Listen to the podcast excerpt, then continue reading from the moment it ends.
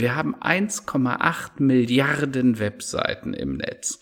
Wir haben etwa 25 Millionen E-Commerce-Shops, also Shops, wo du irgendwelche Dinge kaufen kannst. Wir reden über fast eine Milliarde Produkte, die du dort erwerben kannst. Und jetzt ist natürlich die Frage, wenn du morgen ein neues Produkt einführst, das kann was total Gutes, Gesundes, Bio, was auch immer sein.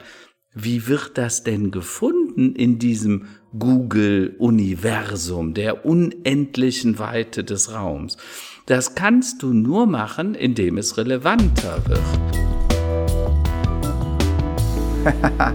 Super, okay, wir sind mitten im Geschehen. Ähm, ich freue mich ganz äh, arg, dass ich den Karl-Heinz Land äh, gewonnen habe. Äh, wo anfangen, wo aufhören? Also, erstmal, äh, du bist ähm, Jahrgang? Äh, ich bin 62er Baujahr, also ich werde gerade 59. Großartig. Du bist aber Insider der digitalen Transformation. Dein Herzensthema ist die Digitalisierung. Du hast die seit 35 Jahren erlebt und gestaltet, äh, warst in unterschiedlichsten Führungspositionen. Das wäre jetzt zu lang, das äh, alles aufzuführen.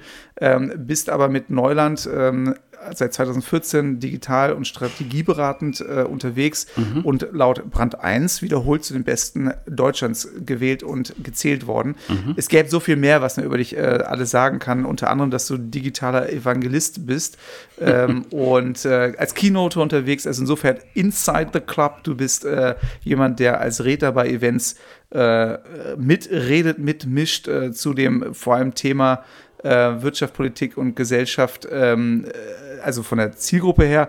Dein Hauptthema ist äh, seit 2018 Erde 5.0, die mhm. Zukunft mhm. provozieren. Ich habe dich kennengelernt, muss ich jetzt kurz als Anekdote erzählen, gar nicht provokant. Äh, und ich finde auch vom Gemüt, du bist Rheinländer, du bist null provozierend. Aber ich glaube, du kannst es auch anders. Ähm, das ist dein Geheimnis.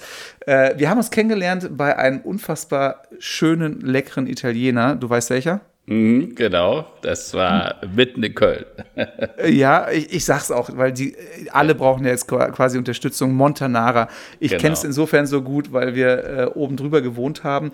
Und irgendwann äh, sagte mal meine Frau, du musst mal unbedingt diesen, ah, diesen diesen Land, den musst du mal kennenlernen irgendwann so. Und dann sitzen wir mal wieder äh, nach langer Zeit, weil wir weggezogen sind, mhm. ähm, in schöne Nippes, äh, auf jeden Fall da bei Montanara und dann sitzt da schräg gegenüber der Land. Und äh, ja, wir, dann irgendwie, wir werfen uns einen Blick zu und kommen kurz ins Gespräch und seitdem Oh, meine Güte, das waren so viele schöne Begegnungen. Äh, ich muss kurz noch erwähnen, deine Frau ist nämlich eine der führenden Galeristen in Köln. Mhm. Ähm, und ähm, ihr seid ein unfassbar spannendes Paar, spannende Energie. Und jetzt muss ich aufhören zu reden. Es soll ja eigentlich um die Frage gehen, äh, wie, der, äh, wie der Podcast heißt, What's Next, Events im Wandel. Mhm. Erklär uns doch bitte kurz, äh, wo stehen wir, wo kommen wir her, wo geht's hin? Was sind deine Beobachtungen von diesem Wandel, den wir hier gerade erleben, als jemand, der den Wandel ja eben wirklich seit 35 Jahren im digitalen äh, antizipiert, gestaltet und ähm, ja, was kannst du uns mit auf den Weg geben? Also äh, zunächst mal muss man ja sagen, es wandelt sich im Moment sehr viel. Äh, du hast das gesehen. Ich habe ja gerade ein Buch zum Thema Covid geschrieben. Äh, Stillstand als Beschleuniger, Covid-19 als notwendige schöpferische Zerstörung, Fragezeichen. Ähm, und das gilt ja für alle. Also die Restaurants sind betroffen, die Galerien sind betroffen, die Kunstszene, die Museen sind zu, alles ist zu. Es finden keine Events statt. Das betrifft uns alle alle. Äh, jeder hat inzwischen Sehnsucht. Äh, ich sage immer, wenn man anfängt, sich auch nach der Schwiegermutter zu sehnen äh, oder dem, dem Kollegen, den man nicht so gerne mag, dann wird's langsam kritisch. Ja, so und naja. ich, ich glaube, genau an dem Punkt sind wir jetzt. Und natürlich ist das zum Teil extrem tragisch, was da passiert. Ne? Die Event äh, äh, Szene ist ja nicht mehr existent. Äh, und ob es im ersten Halbjahr irgendwie planbar noch Events geben wird mit mehr als 10 oder 15 Mann, das äh, wage ich mal zu bezweifeln. Ne?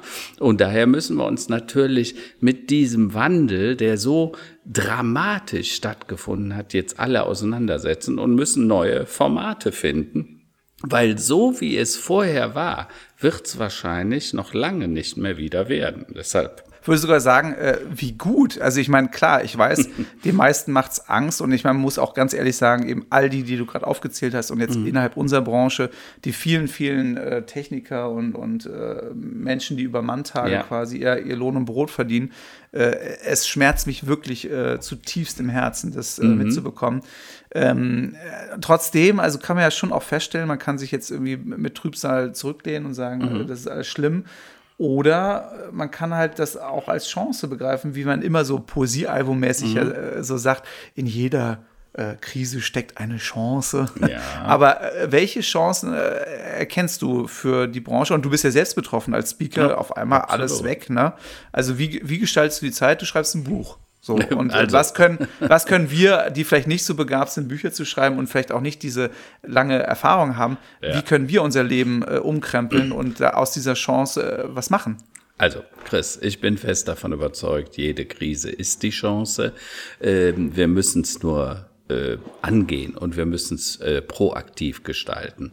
Also um das äh, zu sagen, der, der, der Josef Schumpeter, einer dieser Makroökonomen, der hat in den 40er Jahren des letzten Jahrhunderts äh, mal ein Zitat gesagt, was mir nicht mehr aus dem Kopf geht, was mich auch zum Schreiben dieses Buches gebracht hat. Und zwar hat er gesagt, ähm, die, ähm, die schöpferische Zerstörung werde dazu genutzt, um Systemfehler zu beheben und eine Neuordnung in den etablierten Wirtschaftssystemen herzustellen. Und wenn wir uns dann mal überlegen, was heißt das eigentlich, was der da gesagt hat? Also Systemfehler wären für mich zum Beispiel, ich sage jetzt mal Tönnies und der Fleißskandal. Ne? Warum ist der mhm. gerade durch Corona hochgekommen? Äh, Airlines, dass die Fluggesellschaften, die Lufthansa, aber auch andere so in der Krise stecken. Die Automobilindustrie steckt tief in der Krise. Äh, übrigens auch der Handel. Ne? Ähm, alles Gesellschaften, äh, die eigentlich am Ende ihrer Lebenszyklen waren, und mit genau jetzt geändertem Konsumentenverhalten ändert sich das dramatisch. Ne? Also einer der Kriegsgewinner dieser Pandemie ist Amazon. Warum? Weil die Leute wollen äh, offensichtlich online bestellen. Geht ja auch nicht mehr anders. Die Läden sind zu.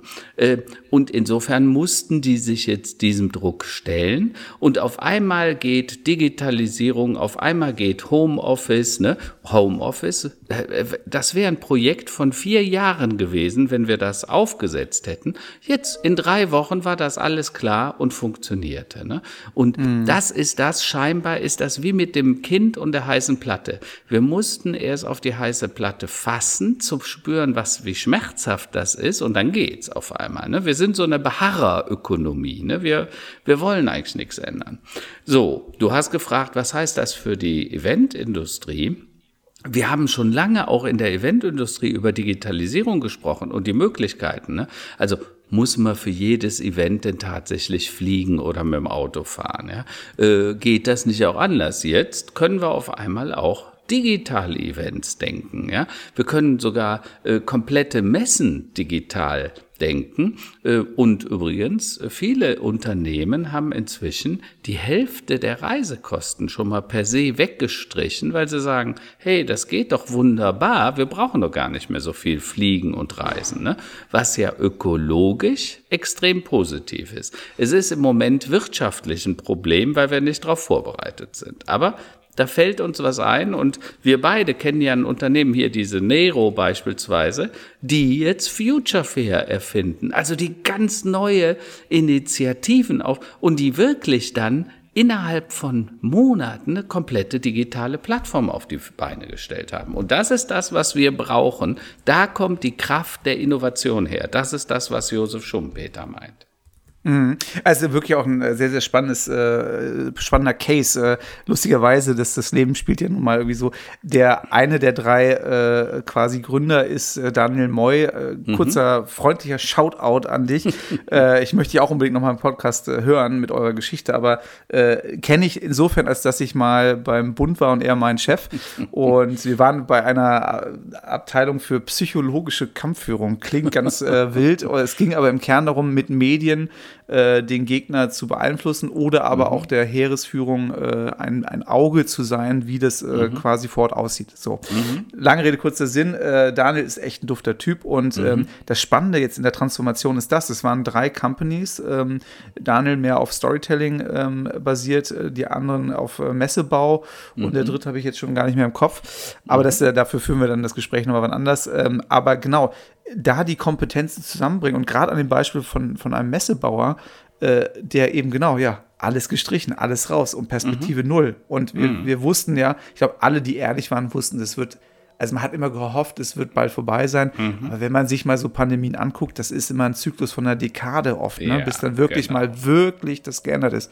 Und das abzuwarten, da hat ja keiner die finanziellen Ressourcen darauf. Ne? Das heißt, es war Absolut. richtig. Und Daniel hat gesagt, er konnte nicht stillsetzen, er hat sich hingesetzt und die haben echt in der Nacht- und Nebelaktion zack, zack, zack, alles auf links gedreht, überlegt, wie können wir das äh, dem Thema begegnen, proaktiv. Und äh, genau, schwimmen ganz vorne mit. Äh, unter anderem jetzt gerade, äh, Laschet wurde ja als neuer CDU-Vorsitzender gewählt, aber war auch äh, einen Tag vorher noch ähm, ähm, Im es Studio war- bei denen, Im ne? Studio bei denen, äh, weil sie die äh, CDU-NRW-Landtags- äh, oder Landesvereinigung dort gemacht haben. Ne? Also Mhm. die Leute kommen, weil sie auch merken, hey, es funktioniert. Best Cases, der macht regelmäßig über LinkedIn ähm, äh, viel Kommunikation und, ähm, und, und haut auch videomäßig da eine Sendung nach der anderen raus, wo es ja viele andere Locations gibt, die das auch können, Ja, theoretisch. Aber in der Kombination mit Storytelling, mit der geballten Kompetenz und wirklich Mhm. einem Ansatz, der überzeugt, äh, sieht man, das ist wirklich eine Story, Best Case, die man erzählen kann. Also, Also- Chapeau, gut gemacht. Ja. Also, was man hier ja klar feststellen kann. Also, erstens, es gilt wieder der alte Spruch, Not macht erfinderisch, ne? Weil auf einmal von einem Tag seit März letzten Jahres war ja klar, Veranstaltung wird es nicht mehr geben. Wir wussten damals nicht, wie lange nicht, aber wir hatten eine Ahnung, dass das äh, einschneidendes äh, Erlebnis sein würde.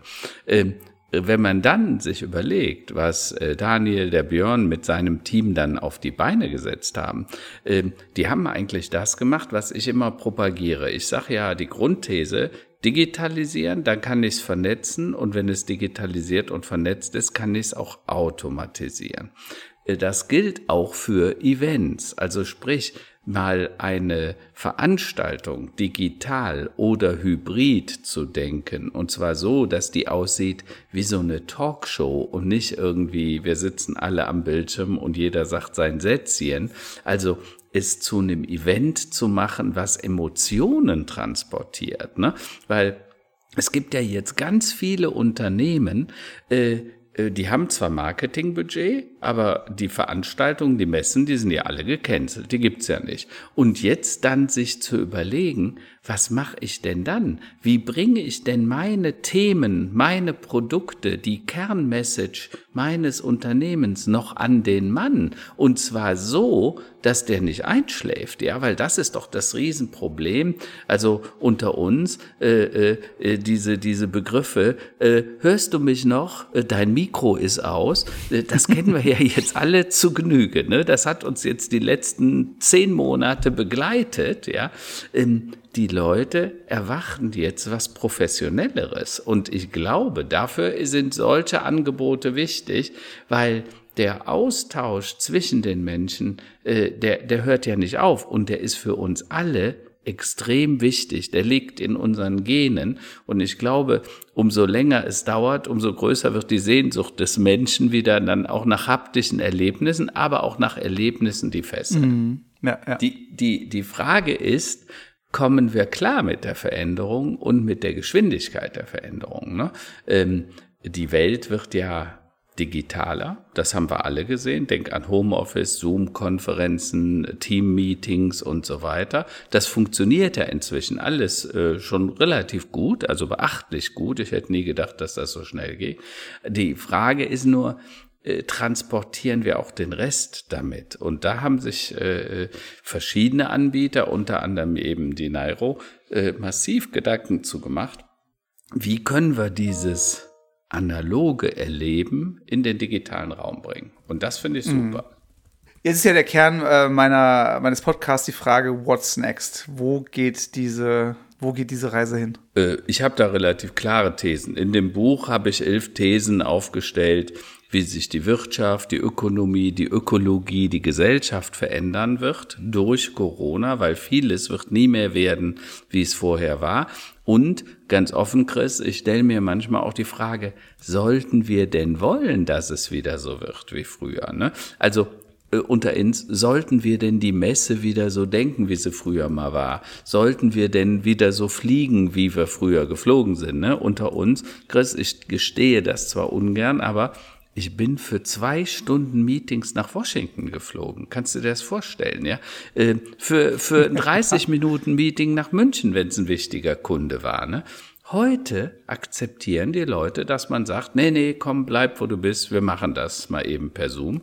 Das geht. Und für die Ökologie wunderbar. Deshalb, also Lufthansa wird nie mehr so fliegen, wie sie früher geflogen sind. Ne? Die hatten mal 750 Maschinen. Mhm. Meine These ist, die werden am Ende, wenn Corona damit fertig ist, dann werden wir vielleicht noch 300 Maschinen bei der Lufthansa haben. Ne? Das heißt, die werden massiv abbauen müssen. Das gilt für die Automobilhersteller und so weiter. Und das wird auch in der Eventindustrie so passieren. Also die Messen, so ja. wie wir sie kannten, ähm, inzwischen haben die Leute gelernt, hm, also ich erinnere an eine, äh, eine, eine Messe von der, von der Telekom, äh, die hatten die Digital X gemacht und äh, die hatten die zwei Jahre sehr erfolgreich mit 10.000 Besuchern am Tag. Letztes Jahr ging das ja nicht, dann haben sie die digital gemacht und man sagt, die hätten über 300.000 Besucher auf der Digital X gehabt. Und zwar mhm. digital.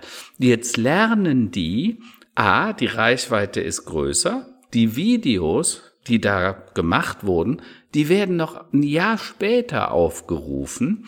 Äh, das heißt, das ist auch noch irgendwie nachhaltiger.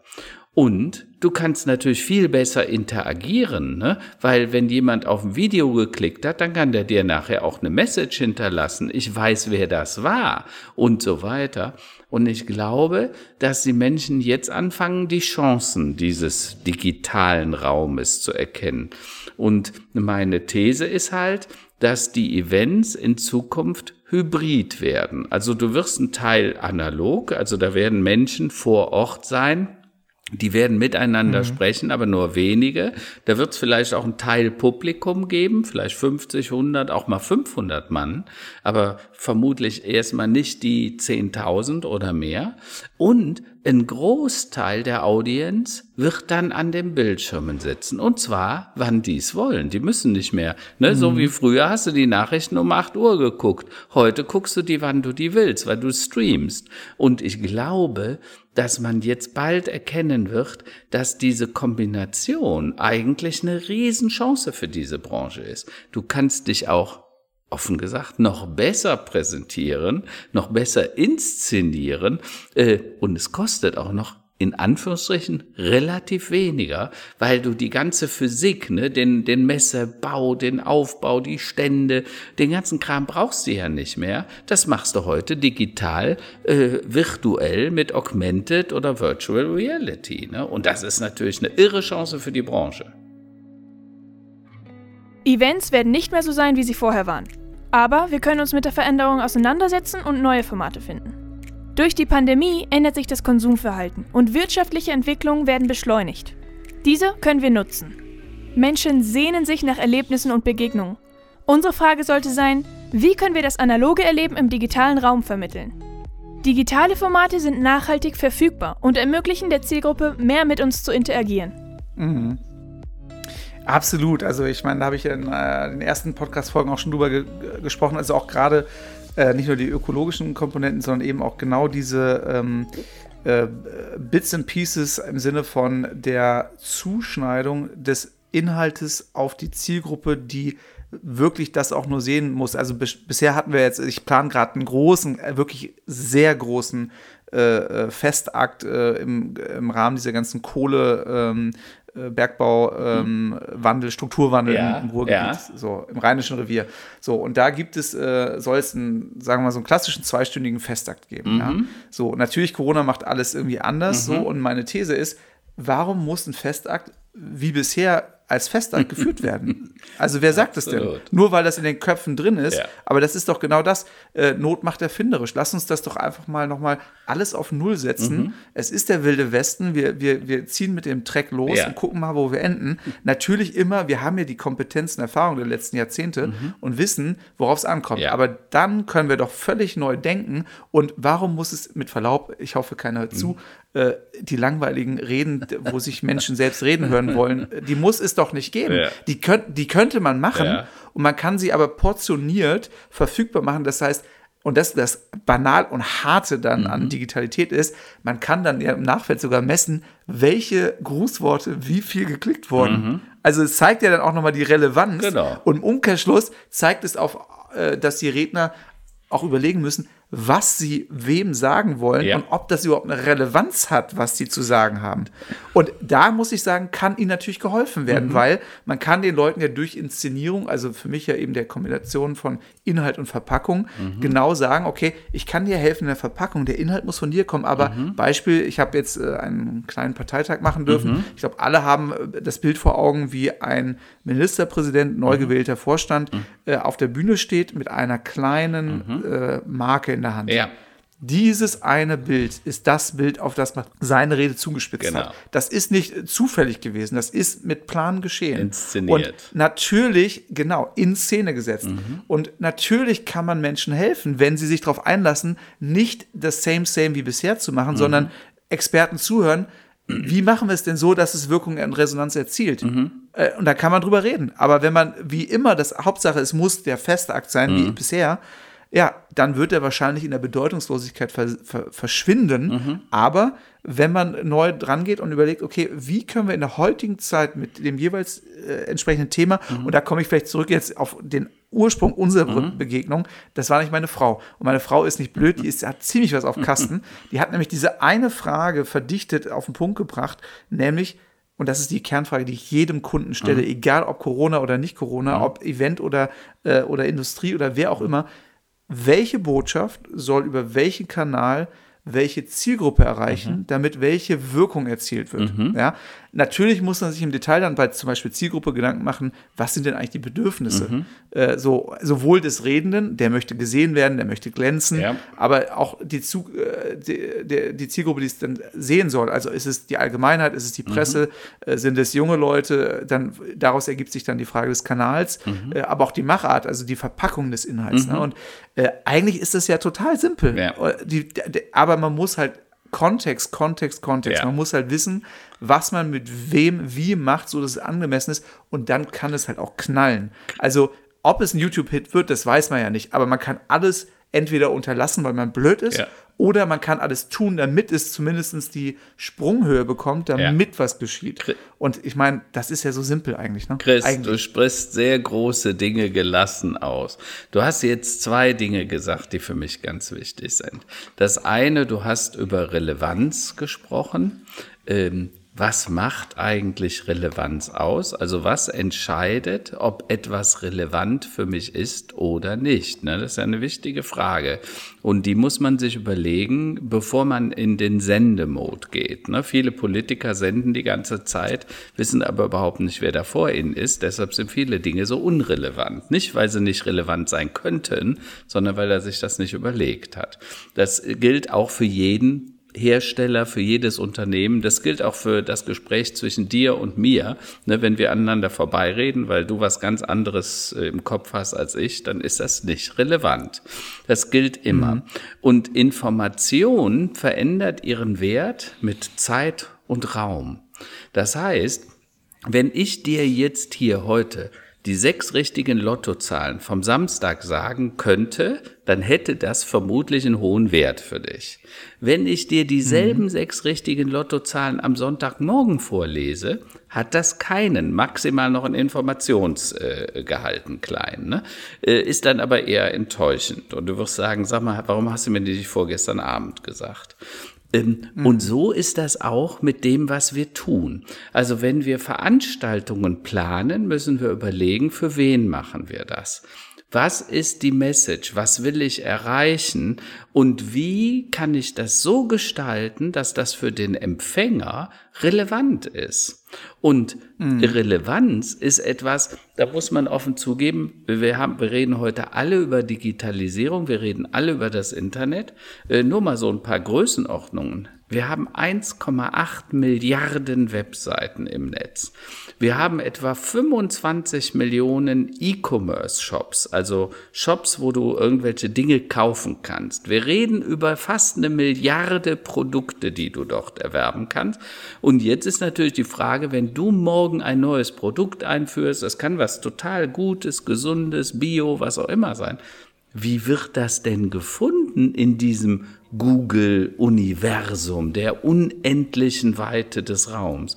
Das kannst hm. du nur machen, indem es relevanter wird. Und über Relevanz, also äh, ich habe mich beteiligt an einem Unternehmen, einem amerikanischen Softwarehaus, äh, Relify Incorporated, Relify mit Doppel-L. Äh, da geht es darum, wie kann man Inhalte relevanter machen, so dass die Kunden äh, es verstehen. Und damit meine ich nicht, weißt du, früher war im Marketing, wir haben ein Hühnchen genommen, dem mit dem Hammer die Füße platt geklopft und es als Ente verkauft, ja. Dann hat der Kunde das aber gemerkt und war dann nicht immer zufrieden, weil er merkte, Mensch, das ist ja gar keine Ente, sondern ein plattgeklopfter Hühnchenfuß sozusagen.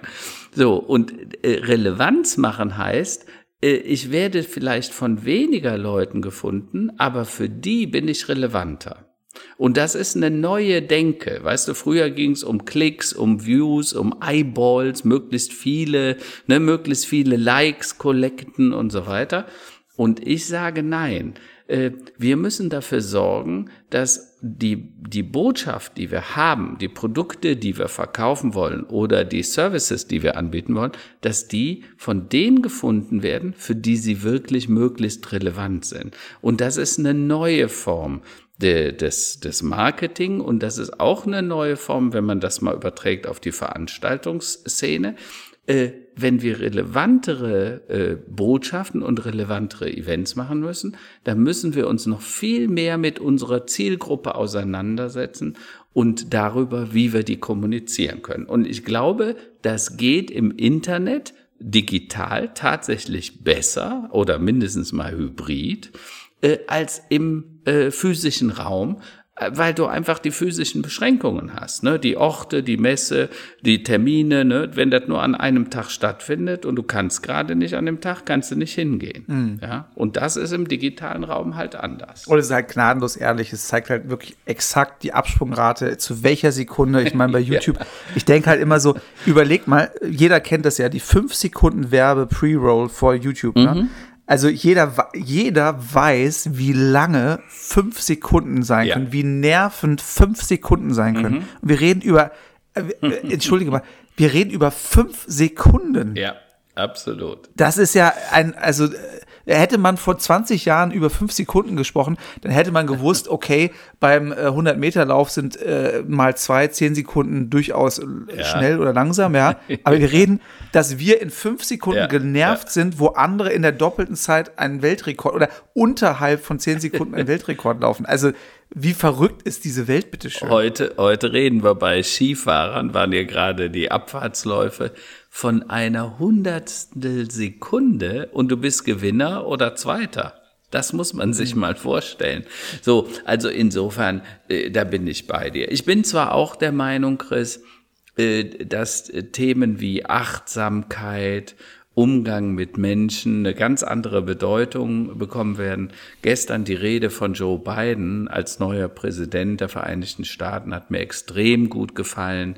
Der hat von Werten, von Vertrauen und von Ehrlichkeit gesprochen. Ja, das war ja etwas, was jetzt leider vier Jahre im Weißen Haus nicht so gerade hochgehalten wurde. Und äh, ich habe heute Morgen gepostet, wie gut, dass die Monster jetzt das Haus verlassen haben. Ähm, ähm, ich glaube, dass auch die Eventindustrie, dass unser Marketing sich wandeln wird hin zu einer ich nenne das immer Sinnökonomie. Ne? Also das, was mhm. Sinn macht, das wird gut laufen äh, und das, was keinen Sinn macht, das wird sich sehr schwer tun in Zukunft. Äh, das liegt an der durch das Internet und durch die Digitalisierung geschaffenen Transparenz. Ne? Wir wir erkennen ja schon, dass es, äh, ob es sich um eine Lüge handelt oder nicht. Ähm, und, ähm, und ich glaube, dass die Eventindustrie sich auch dahin äh, wandeln muss, dass man wirklich über den Sinn eines Events nachdenkt. Äh, was will ich transportieren? Ne? Die Amerikaner, die haben ja dieses schöne Wort Purpose dafür. Ne? Ähm, und ich sage immer, zum Schluss wird das in eine äh, ökologisch-soziale Marktwirtschaft übergehen. Also in eine Marktwirtschaft, wo diese Events stattfinden, äh, die Sinn machen. Äh, da gibt's große, mittlere und kleinere, so wie das früher auch war. Da gibt's äh, äh rein digitale Messen, da wird's äh, die Mischung, die hybriden Events geben und da wird's auch wieder analoge Geschichten geben. Äh, aber jedes Unternehmen wird sich da überlegen müssen, auf über welchen Kanal bediene ich den Kunden im Moment und wie kann ich dem Kunden die größtmögliche Freiheit geben, dass der entscheiden kann, wie er teilnimmt, wann er teilnimmt. Ne? Wir sind so ähm, Chris, zu einer Instant-Gesellschaft geworden. Ne, du, du willst alles jetzt. Ich meine, früher hat man Aktienkurse mal im Handelsblatt nachgelesen. Ich wundere mich immer noch, dass die die noch abdrucken, weil die sind ja schon falsch, bevor sie gedruckt wurden. Ja, ähm, und äh, kann ich nicht so richtig nachvollziehen. Aber du und ich, wir erwarten doch alles. Wenn ich wissen will, wie das Wetter ist, dann drücke ich bei meinem Handy und dann habe ich das jetzt sofort. Und wenn ich mit irgendjemandem kommunizieren will, mache ich WhatsApp oder eine SMS und schreibe dem irgendwas.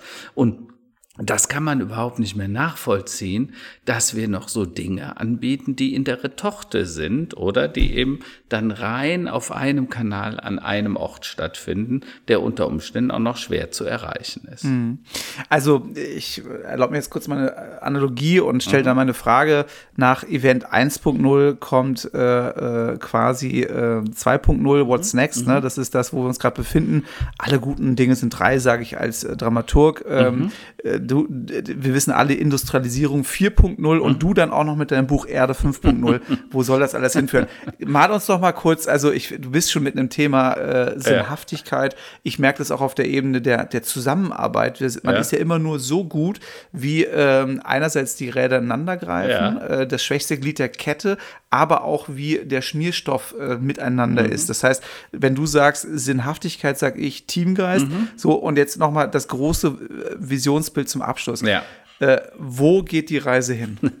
Also äh, versuchen wir es mal. Also äh, meine Grundthese habe ich dir ja gesagt. Ne? Wir brauchen alle Visionen. Ne? Ähm, was äh, im Moment problematisch ist, äh, ähm, jede Zeit hat, hatte ihre Gründerzeit. Ne? Also im Übergang von der Agrarindustrie hin zur Industrialisierung, also zur Maschinenindustrie im 17. und zu Beginn des 18. Jahrhunderts und dann kam halt relativ zeitnah äh, dazu die, äh, äh, die Wissensökonomie. Also wir leben jetzt quasi im Übergang äh, und die Gründerzeit in der, im, im Industriezeitalter, das waren die Zeit, als die Krupps, die Thyssens, die Mannesmänner, die Bayers äh, und die Daimlers entstanden sind.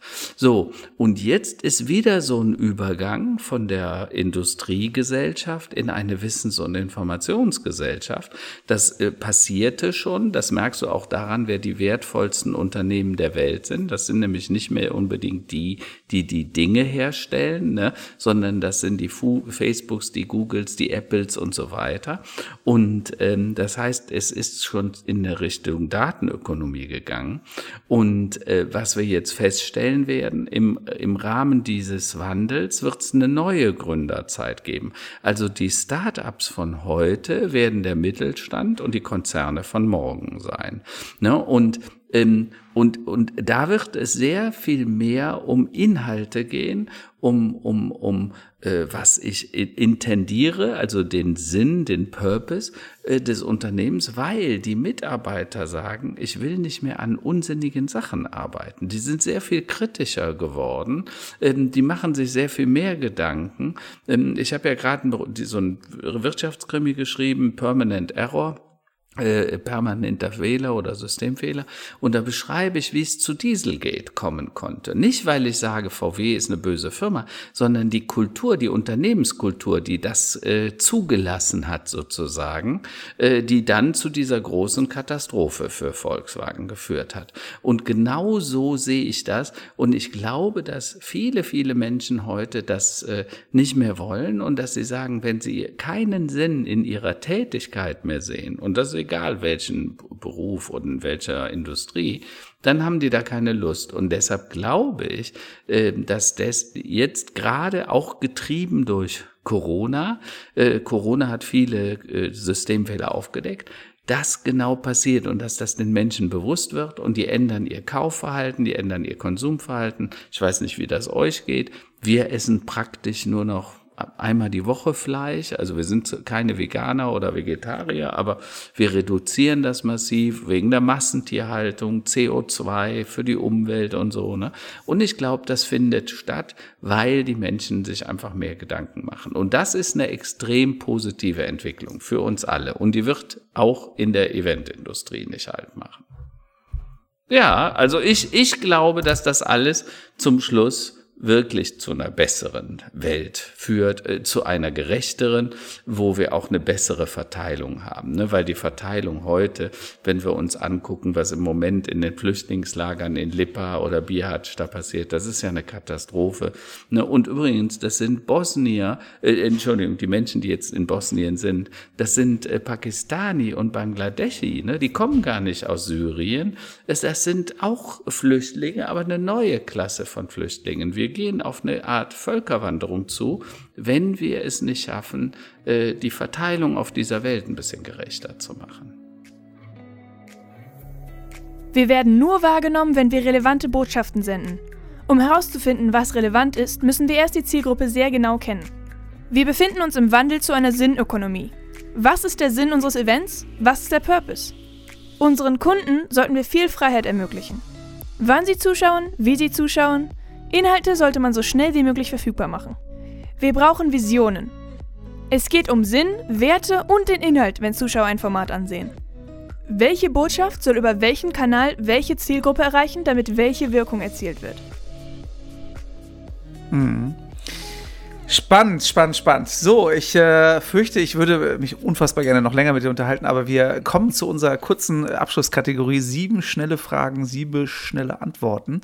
Und mhm. äh, ich äh, mache mir immer einen Spaß und mittlerweile, ich bereite mich gar nicht mehr vor, sondern google einfach während des äh, Telefonats äh, oder Gesprächs immer sieben Fragen an und dann habe ich immer so ein mhm. Stichwort und bei dir habe ich gegoogelt äh, an einen Entrepreneur. Und dann komme ich immer okay. auf zufällige Antworten, weil ich liebe diesen Zufall. Es fällt mir zu. Ja? Und jetzt fallen dir diese ja. sieben Fragen zu, die du einfach kurz beantworten darfst. Und zwar, mhm. ähm, ich muss immer so ein bisschen kurz umphrasieren. Welches mhm. gesellschaftliche Problem hast du identifiziert und möchtest du angehen? Also die Ungleichheit auf diesem Planeten. Was ist dein Mehrwert? Ich glaube, dass ich ganz gut erklären kann und komplexe Zusammenhänge relativ einfach darstellen. Was ist deine Entwicklungsstrategie? Meine Entwicklungsstrategie ist, möglichst viele Menschen mit dem, was ich tue, zu erreichen. Was ist dein Geschäftsmodell? Mein Geschäftsmodell ist, äh, tu es erstmal und schau, was damit passiert, äh, ob nicht auch andere daran teilhaben können und wir gemeinsam die Dinge nach vorne bringen. Gemeinsam ist ein gutes Stichwort. Äh, wie schaffst du es mit anderen Akteuren gemeinsam äh, das Wachstum zu beschleunigen? Also ich bin kein unbedingter Fan von Wachstum. Ich glaube, der Wachstum, äh, äh, Aberglaube führt uns auf den Irrweg. Aber gemeinsam ist immer gut und ich versuche Menschen zu finden, äh, die ähnliche Interessen oder sogar komplett die gleichen Interessen haben wie ich. Woran misst du die Wirkung deines äh, Tuns? Die Wirkung meines Tuns erkenne ich vor allen Dingen im Feedback. Ne? Das, was die Leute sagen, was sie tun äh, und äh, was sie mir dann auch wieder zurückspielen. Was ist die beste Organisationsform oder eignet sich am besten für dein Projekt und dein Anliegen? Also meine Organisationsform war schon immer eine Netzwerkorganisation und die wird im Moment natürlich durch Homeoffice massiv unterstützt. Äh, da gibt es keine Hierarchie, die Menschen werden ermächtigt, empowert und können eigenverantwortlich handeln. Ganz herzlichen Dank für das Gespräch. Ähm, ich bin total bereichert, habe ganz viele neue Ideen und Gedanken im Gepäck und freue mich auf das Miteinander ähm, unterwegs zu sein und im besten Fall, wie Christian Geiles im ersten Podcast gesagt hat, äh, im schlimmsten Fall gegeneinander, sondern nebeneinander, miteinander und im besten Fall sogar füreinander unterwegs zu sein. Und äh, ich bin gespannt, wo uns die Reise miteinander hinführt. Prima, danke dir, Chris. War ein spannendes Interview. Jetzt abschließend, äh, stopp, noch die Frage. Äh, wie immer, what's next? Also, ich arbeite momentan an drei Projekten. Eins beschäftigt sich mit Nachhaltigkeit, also Software für Nachhaltigkeitsmanagement und äh, drückt mal die Daumen. Da werden in den nächsten Tagen ein paar wichtige Entscheidungen fallen, weil damit versuchen wir die Welt deutlich nachhaltiger zu machen, dass alle Unternehmen wirklich auch messen können, was sie da produzieren. Super. Ganz herzlichen Dank und äh, auf bald. Danke dir, Chris. Tschüss.